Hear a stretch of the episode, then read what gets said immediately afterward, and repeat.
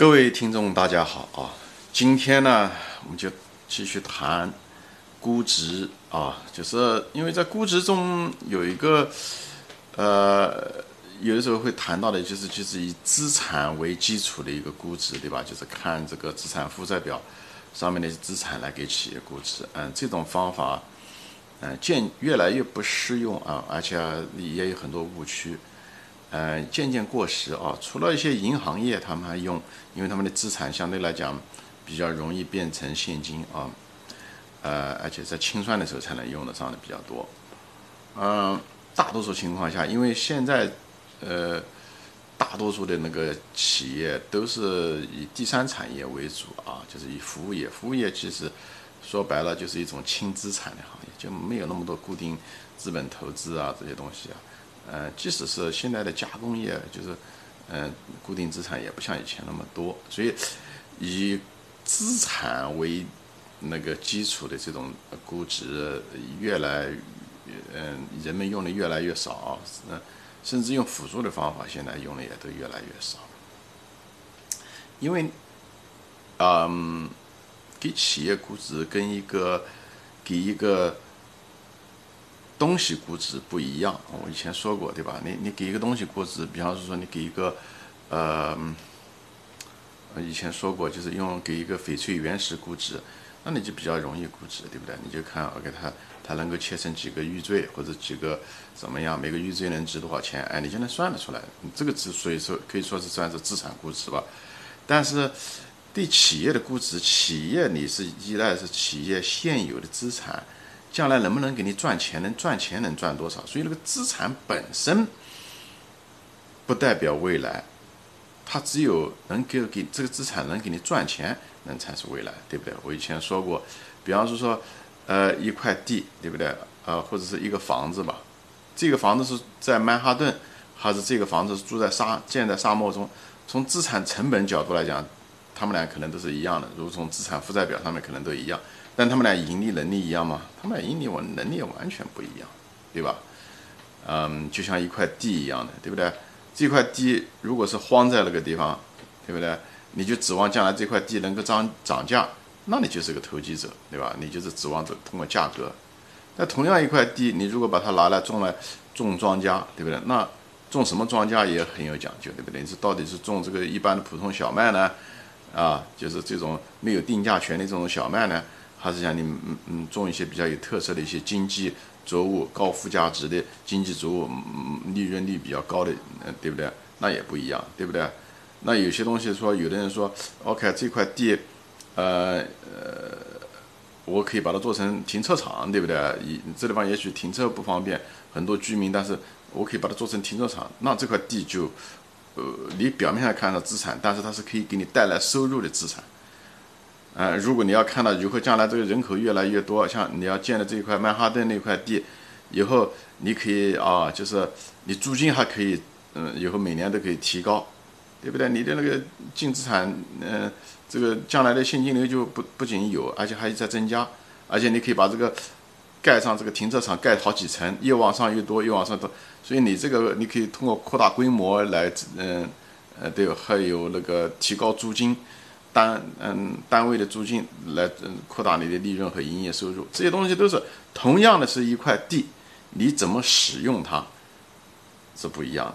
所以账面资产的质量是死的，它那个东西是死的，它是按成本来算的一个死的东西。但是你怎么用它，那是活的，那就是企业的给它的附加值的东西，这这就是企业的功能。是企业的真正价值在这个地方，你就把企业想成是个加工功能啊，资产只是就像一个原料一样的送进那个机器里面，这机器能不能够给它产生附加价值高不高，那就是企业的这个生意模式啊，还有等等等护城河啊，行业的特点这些东西，给它额外增加的价值，那个就是企业的功能，对不对？嗯，再举个例子，比方说说一斤米，对不对？你这一斤米。你放在一个人手上，他可能就吃了一顿饭，对不对？有的人拿了这一斤的米，他可能作为一个种子，对不对？他可以做来年的种米，对不对？他也可以这么做。但有的呢，他可能一家酒厂可能拿了这一斤米，很可能他就酝酿出来，做出一种高端白酒出来，能挣的钱很多。所以米还是那一斤米，就资产一样的，它还是那个资产。但是最后创造出来的价值，那还是取决于使用者，也就是取决于你那个企业，好吧？呃，就像海底捞一样的，对不对？餐馆那海底捞它价值好，并不是因为它靠它那个海底捞的那几张桌子、几张椅子啊，那个东西不值钱。哪家餐馆很可能用的桌子、椅子都跟它一样。但是海底捞的价值是什么？海底捞的价值是它的服务态度和它的这个企业文化，对不对？所以呢，如果你只是按照给一个企业的估值，只是按照它账面的所谓死的资产来估值，说句真话，那个真是像个正人买履一样的，就是这是静止的，又是孤立的，而且很表面化。嗯，就像你给人一样的，你看人是一个活生生的，对不对？就像企业啊，企业也是活生生的，对不对？人能创造那么多东西，呃呃，有那么多思想，对不对？能创造各种各样的价值。你非要说人死了烧完了以后就剩那么七八斤的那个碳酸钙，你说它的价值就是那七八斤碳酸钙的价值，那这是不是很荒唐嘛？就是一样的。所以那种真正的那种企业的赚钱能力才是企业的价值啊。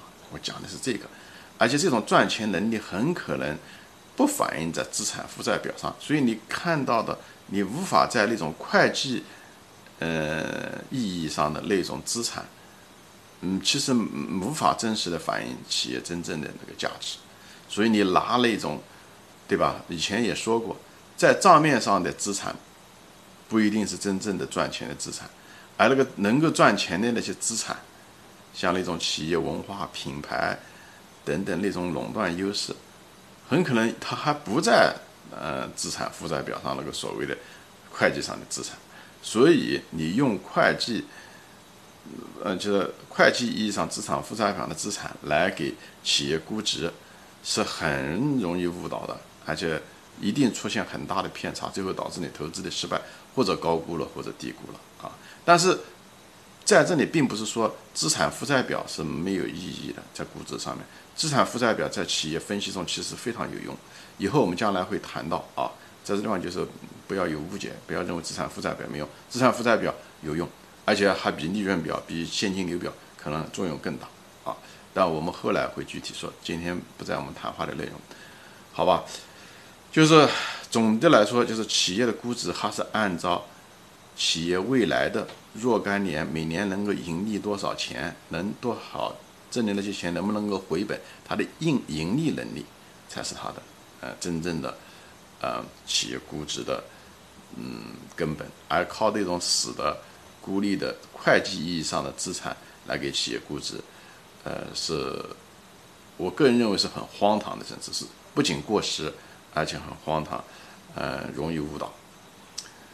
啊，行，今天就说到这里。就是我以后谈到的估值，基本上是按照盈利能力，呃，或者有人说用现金流的这种方式，主要是按照企业未来的盈利能力，就是这是一种广义的一种称呼，用这种估值的哲学思路来谈估值。啊，行，今天就说到这里，谢谢大家收看，再见。